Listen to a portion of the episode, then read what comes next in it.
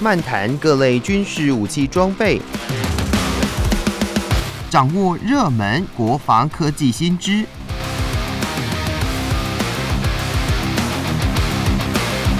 军武说早安，陪您一起领略国防知识力量。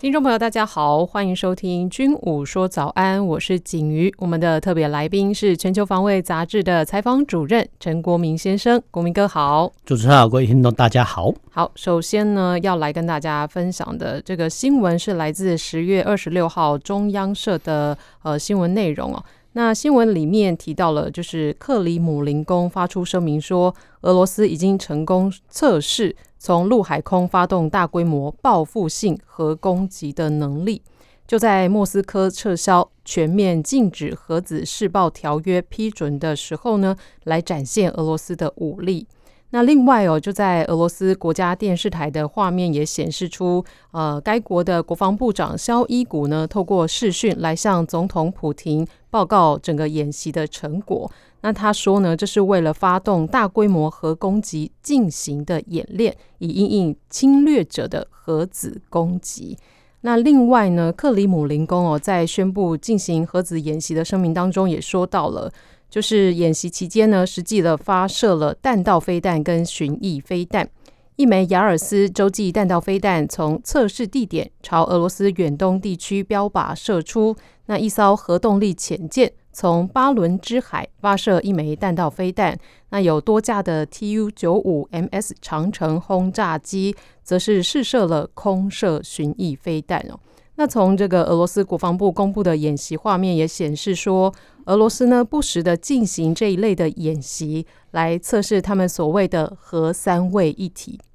好，那这边新闻诶，说到了核三位一体，是让我想到了这个奥本海默的电影啦。那回到这个新闻内容，提到这个禁止核武器的条约，诶，那原本这个俄罗斯是不是原本他要批准？那后来是因为俄乌战争，他才又撤销的吗？呃，我们要这样子来看哦，其实人类发展这个核子武器来讲，说真的蛮奇特的。所以蛮奇特，就是说哈，呃，一般来人来说，这算是打开潘朵拉的盒子哦。那一一旦打开之后呢，诶。你这个国家发展核武，其他的国家也要发展核武了，因为威威力很大哈。那以前哈，以前都是美苏两国在发展核武。那这两个国家呢，发展到后面哦，因为我们等下会讲到说哈，它的每一枚核子弹的威力哈，都是广岛长崎的好几倍哈。就是说，那既然哈核子弹威力这么大哈，那不管是呃它多大多小，那你武器造出来之后呢，哎。总要试验一下，就我们叫实兵验证嘛。是那，实兵验证，呃，这个不是说一般的，比如说装甲车啊，或射击飞的空军射击弹，不是，这个是核子弹头。哦，所以其实它要测试的话，它的影响范围会比较大哈。但是呢，你要武器研发出来不测试又不行啊啊，那这个叫做核子试爆啊，在哪边试爆呢？哈，那其实说真的。很多国家有不同的做法，譬如说，好像中国呢，啊，他就在新疆挖一个坑，哈，就把它试爆。好，美国也是这样子，哈，美国也是在呃一些内陆沙漠地带有做试爆。哈，那还有一些国家呢，呃，找哪边测试啊？居然是找海洋啊，居然没有错，你居然就说我们现在环保意识比较抬头，那过去哦，人类居然是在。呃，除了内陆之外呢，也在哈这个所谓大洋测试哦。那其实最著名的叫所谓比基尼环礁哈，这个比基尼环礁之后，比如说我们比基尼那边那个比基尼农庄哈，有一个小礁哈叫比基尼环礁。当初呢，美国也在这边测试哦。那法国呢也是采用类似的做法，就哎他们在大洋洲的属地做什么？做核子试爆。大家现在很难想象说，哎怎么会？呃，你说在内陆试爆就算了，因为没有什么人烟嘛哈。那你怎么会在海洋试爆呢？没有错哦，真的在海洋试爆。说啊，海洋试爆，我们现在才知道说哦，原来那会引起很多的一些核子污染等等哦。那是当时候呢，可能有这种观念的，但是还是进行的。所以其实呃，为了哈预防哈人类在做出这种 蠢事哦，所以其实我们会讲讲到说呃呃全面禁止核子武器呃试爆条约的签订之外呢，对，其实还有比如说不能在公海上哦做核子试爆，然后呢在外太空呢哦也不能做类似的一些。呃，试爆，当然，哦，这些条约呢，都是在美苏哦，现在叫美俄关系比较好的状况下呢，才有可能达成协议啊。那为什么会达成这种协议呢？因为呃，核子武器呢，你造太多，好像没有用哈。所以造太多没有用，你一枚是这个效果，十枚是这个效果，那一百枚呢也是这个效果。那偏偏这两个国家呢越造越多哦。那这个是题外话。那呃，我们回到说这个所谓的俄乌战争本身呢，那俄乌战争本身目前算是陷入焦灼状态哦。那我们之前哦就看到一些外电资料说啊，乌克兰呢不是说呃获得美元武器之后，好像要做大反攻嘛，好。但是呢，不要忘记了，现在是已经十一月了哈。那呃，十一月之之后呢，哦，气候都隆冬，隆冬的话，其实这个冰天雪地的的状况哦，不是我们亚热带国家所能想象的。就是说，在冬天的时候呢，其实没有什么人打仗的哈，就在欧洲国家是这样的。所以其实预期的呃乌克兰大法官可能不会在今年度进行哈，这个事情我们可以推判的。那既然哦战况陷入焦灼呢，然后呢，俄罗斯又看到说，哎，不对啊。乌克兰又获得很多的一些新式，不是新式武器，就新锐的武器啊，比如说像我们之前介绍的呃海马斯多管火箭，还有呃英国、法国、美国援助的巡弋飞弹等等，还有超精准弹药等等等啊。那我们讲白一点，就是说欧美国家援助乌克兰的武器，很可能只够于反攻哦，但是于你要呃让乌克兰反攻到俄罗斯境内的话，可能部分有能力哦，但是这种企图。不是欧美国家所乐见，什么意思呢？就是说，欧美国家呢，虽然说提供哈乌克兰武器哦，但是呢，他只希望说，哎，你乌克兰呢，把哦这个俄军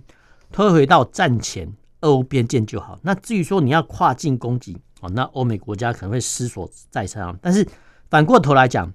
哎，俄罗斯政府他也不是没有准备啊，说万一哈，万一万一就是说俄罗斯政府怕说啊，万一俄军士气又溃散啊，真的被人家打进来的时候怎么办呢？哦。这个时候呢，其实他们还有一招哈。那这一招哦，除了用庞大的人力兵员来阻挡欧美国家的攻势外呢，其实他们还有一招。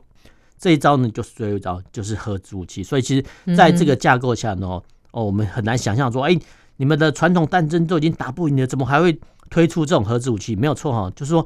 俄罗斯政府呢，透过这种核子武器的展示哈，警告西方国家说。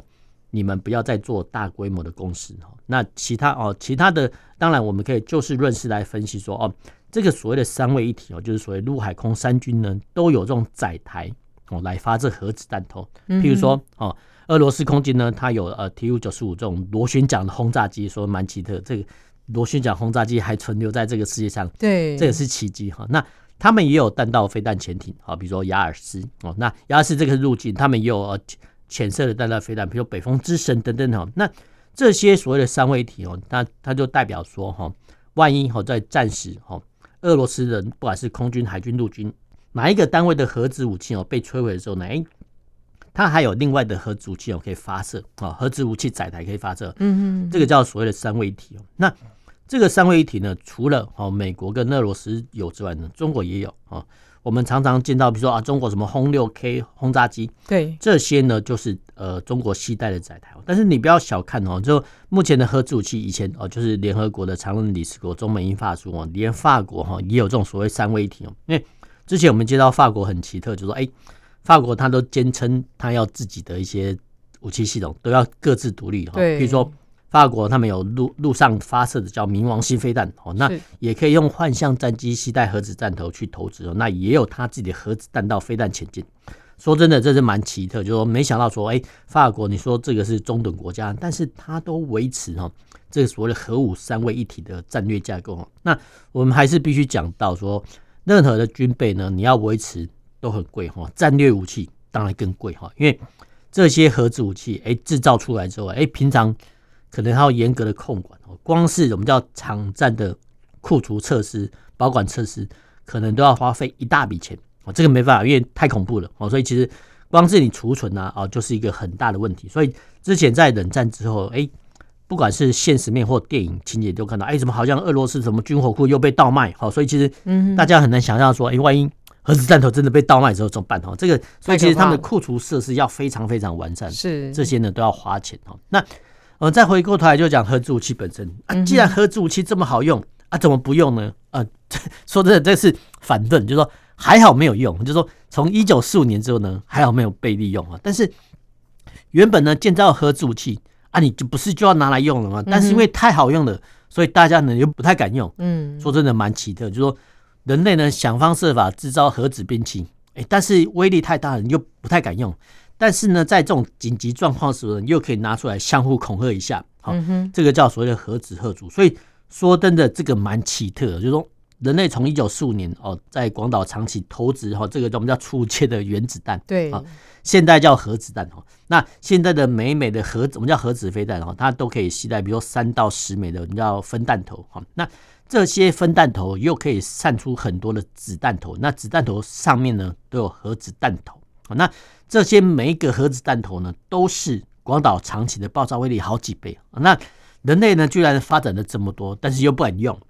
说这这个是人类我们叫科技研发史上的一些另类奇迹哦，这么好用，但是呢不敢用，不敢用的话，那不是很奇特吗？那为什么还要花大钱去做？好。这个是核子武器的吊诡的原因之一了。那当时候呢，回到说这个全面禁止核子试验试爆条约哦，其实美苏呢双方早就体验到说这种痛苦的过程，因为你养那么多核子弹头要做什么呢？没有做什么，所以其实呃除了这个全面呃禁止核子试爆条约之外呢。他们哦，就美苏两国也开始进行所谓的核武呃裁减谈判。一开始是核武限制谈判，那后面是核武裁减谈判。哦，那没想到说二零二二年，哦，二零二二年，哦，俄罗斯入侵乌克兰之后呢，哎，这个关系改变，关系改变之后呢，哦，那俄罗斯呢就用哦撤回这个已经批准条约来装当做要挟的工具。所以其实它的整个架构呢是这样子的。是，哎，那这样子来说就是。刚刚国民哥说：“哎，发明了核武，但是他们也都不敢用，也就是因为这个广岛长崎这样的一个历史，呃，这个事件来看，大家也都害怕，但是也也都各自拥有这个核武，也算是各自的这个最后底线的王牌，那必须要呃保存着、保留着这样。那说到这个，哎，就新闻有提到这个核武三位一体啊，这边是不是也可以请国民哥再跟听众朋友多做一些说明呢？呃，核武三位一体的话，其实很简单，就是说。”呃，陆海空三军哈，就是呃这些国家呢都有载台哈来搭载这个核武器，载台就是 vehicle 哈，就是说我们或说我们常常去便利店啊，店员不是跟你讲啊，你有没有载具？哦，没有错，这个载具的英文就叫 vehicle。那 vehicle 的话，其实你可以翻成翻译成车辆或载具哦。那这边所有的载具 vehicle 呢，呃，在空军哈，以三位一体来讲，说，哎，空军呢可能是由轰炸区去投掷哈这个核子弹哦，甚至连连现在的一般的战机都可以投掷小规模的核子弹哦，这是空军的部分。那海军的部分的载具呢，就是所谓的核子弹道飞弹潜艇哦。那陆军的话呢，其实就是所谓的洲际弹道飞弹哦。那这个载具可能泛指说所谓地下发射库哦，地地下发射洞库哦。所以其实这个载具的意义有很多种哈。但是呃，所谓核武三位一体，就是说陆海空三军呢，这几个国家呢都有能力发射哈。那万一哈，就怕的说，哎，万一哈敌对方哦摧毁呃空军的武力之后呢，哎，我们的海空军呢还可以发射，这个叫所谓的三位一体。是，那经过国民哥的说明呢，让我们也更加的了解何谓是核武三位一体哦。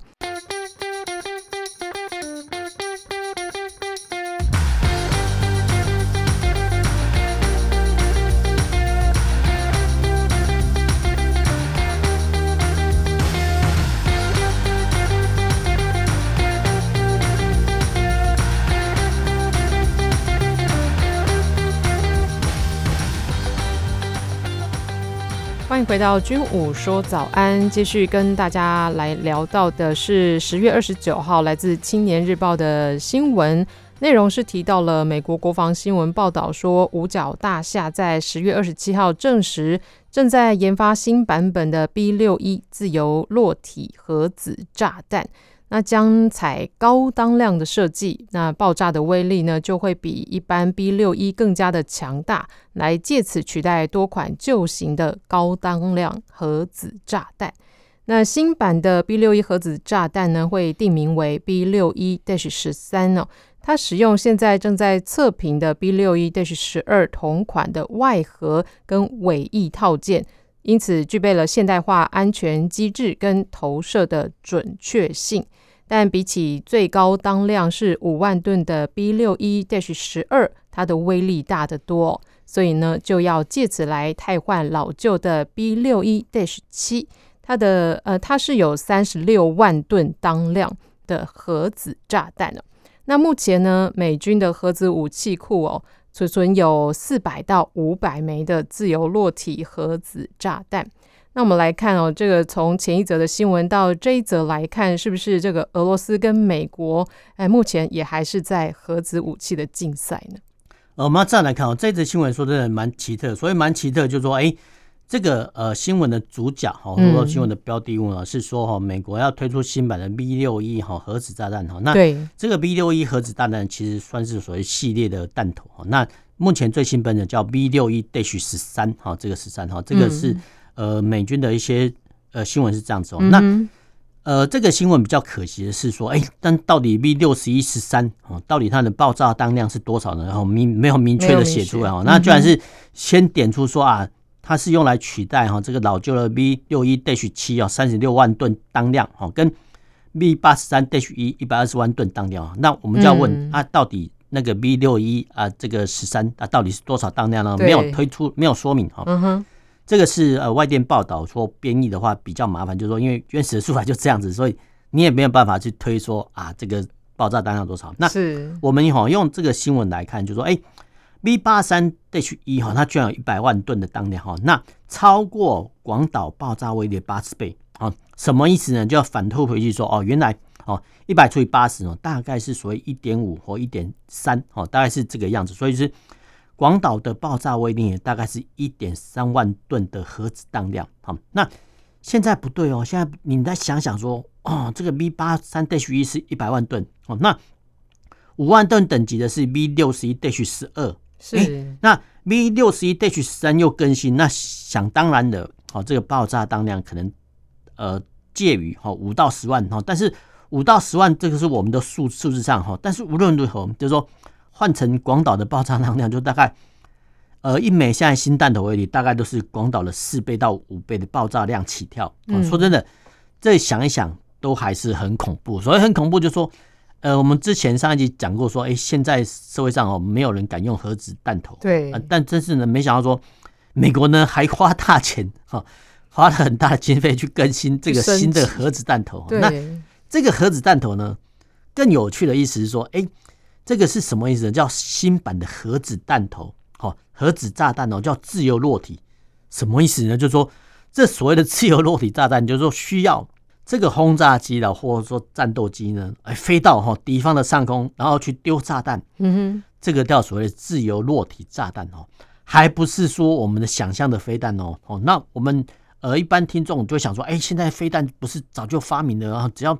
各种所谓呃空对地飞弹，你上面加挂核子弹头就好了嘛。那呃用用飞弹飞过去就好，就不会损伤到飞行员的性命了。怎么现在呢？还推出说呃 V 六十一的自由落体炸弹的更新版本？说真的，这个蛮奇特的。就说哎，人类都已经飞弹世纪了，对啊，啊你怎么还会推出这种所谓自由落体的核子炸弹？说真的，这个蛮奇特的。所以蛮奇特，就是按照哦。我们相关的一些资料来看哦，美国的武器库内呢，居然还有哦四百到五百枚哦这个自由落体的核子炸弹。但是很奇特啊，就是说哎，我们刚才已经分析过了哈，现代化的战争没有人再用飞到敌方上空去丢炸弹的。那先进的美国当然也知道这种这种现象啊，所以但是呢，他们又推出哈这种新版的自由落体的核子炸弹，显然。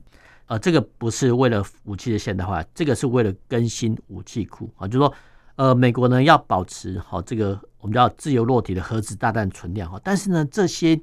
自由落体的核子炸弹说真的好像年代久远啊，比如说性能更新哦。所以其实，呃，美国呢又推出哦新版的自由落体的核子炸弹来做一个性能提升，就是说我们叫以弹换弹啊。就是说，美国呢居然还是要保留这么多的。自由落体的核子炸弹，嗯，说真的，这个想法是很奇特哈，就是说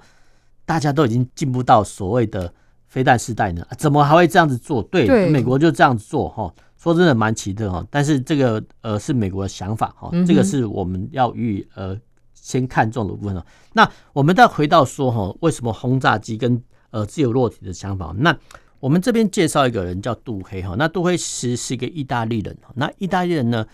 这个思想家说呢，他站在理论上前端哈。当时呢，在一九二零年代哈，他就写了一本理论哈，叫杜黑的空前论哈。那杜是杜甫的杜，黑是黑色的黑哦，这是翻译的说法哈。就说杜黑的空前论呢，很简单，就是说哈，呃用我方的航空器哈，然后去呃携带炸弹呢去对方的领空啊，这样狂轰滥炸之后呢，迫使对方投降，这个叫杜黑的空前论。嗯、那但是呢，呃，杜黑这个想法太过先进了哈，在一次大战哈那时候呢，还是用双翼的螺旋桨战斗机哈。那二次大战呢，才发展哈这个全金属的单翼战斗机哈。那当然哦。我们也可以看到，比如说，不管是 B 二十九啦、B 十七这种空中堡垒呢，呃，去哈美国派这种 B 十七或 B 二十九去哈德国或者说日本的狂轰滥炸呢，但是呢，依靠呢传统武力呢，还是没有办法迫使德国跟日本投降哈。除了啊，到了哈一九四五年八月啊六号跟八月九号的时候，广岛跟长崎分别投掷原子弹之后呢，才有可能用空权呢迫使对方投降啊。嗯。换句话来讲说，一九二零年代哈杜黑这个想法呢。到了一九四五年中期呢，才实现。然后这个实现呢，还是要透过核子弹哈。这个是整个杜黑空权论的一些说法哈。那呃，我们还是要回归到前提说，嗯、呃，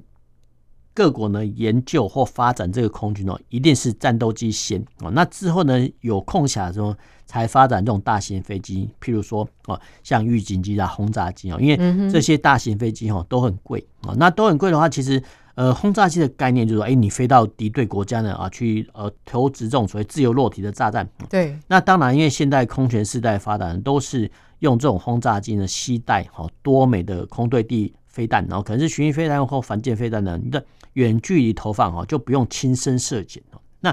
不用亲身涉险的话，又回归到这个主题说，哎、美国呢现在还在更新这个 B 六十一的自由落体的核子炸弹哦，那。讲白一点，就是说他们要更新他的武器库哦，但是呢，他们还想保有哈这些东西哦，他们也是想说，万一啊，万一这些飞弹都失效的时候呢，哦，还可以用哈武器库呢，还有这种核子炸弹可以用，所以其实这个想法说真的不能说错了，但是蛮奇特，因为整个超越我们的想象之外，说哎，没想到说美国呢还想真的把这个自由落体的核子炸弹它还运用，给保存下来，蛮奇特的，好，蛮奇特。那目前来讲哈，我们刚才讲过，就是说。核子武器库的管管理管理非常非常麻烦，而且要很严格哈，因为确实哈怕偷盗哈偷盗事件发生。那呃，这个核武器呢，也是所谓的强权政治国家才有哈，就我们刚才讲过英美中法住哈，但是不对啊，就是说因为核子武器太好用了，所以一些中等国家呢，他们也有也都想拥有，譬如说印度跟巴基斯坦哦，呃，以色列哦，据信也有。那不要说哈，不要说我们的邻近国家北韩，我们是常常。很常常做核子试爆啊，没有错哈，就是因为哈，因为哈核子武器太好用了，所以你连哈这个北韩这个民穷财尽的国家，他们都倾全国之力啊来发展这个核子弹头，说真的是蛮奇特。但是无论如何，就是说呃，有一派的说法是说，反而是因为哈北韩拥有核子弹头呢，让哈这个欧美盟军呢有所忌惮，所以其实不太敢对他们做一些呃比较过分的要求，但是。呃，比较困苦的是，就北韩民众，他们可能就生活在呃生活的基准线以下，但是他们又有强大的核武哈，这个是蛮奇特的。核子武器的窘况就在这里，就因为它太好用了哈，但是没有人敢用哈。然后呢，它因为太好用了，但是它的研发成本很高，所以其实呃，你研研制一枚跟一百枚，说真的，它的效果基本上都是一样的。那说真的，不知道为什么哦，人类还要发明这么多的一些核子武器。那没想到说，哎，美国还在这个时候呢，更新它的自由落体的核子炸弹，是这个简直是超出哦世人想象之外。嗯哼，因为他还要花大钱去做更新，而且就像国民哥讲的，这管理也是一个蛮大的风险，也是很大的一个成本哦。好，那今天呢，分享到这里，那我们的军武说早安就要告一个段落喽。谢谢国民哥，那我们下周同一时间再见，拜拜。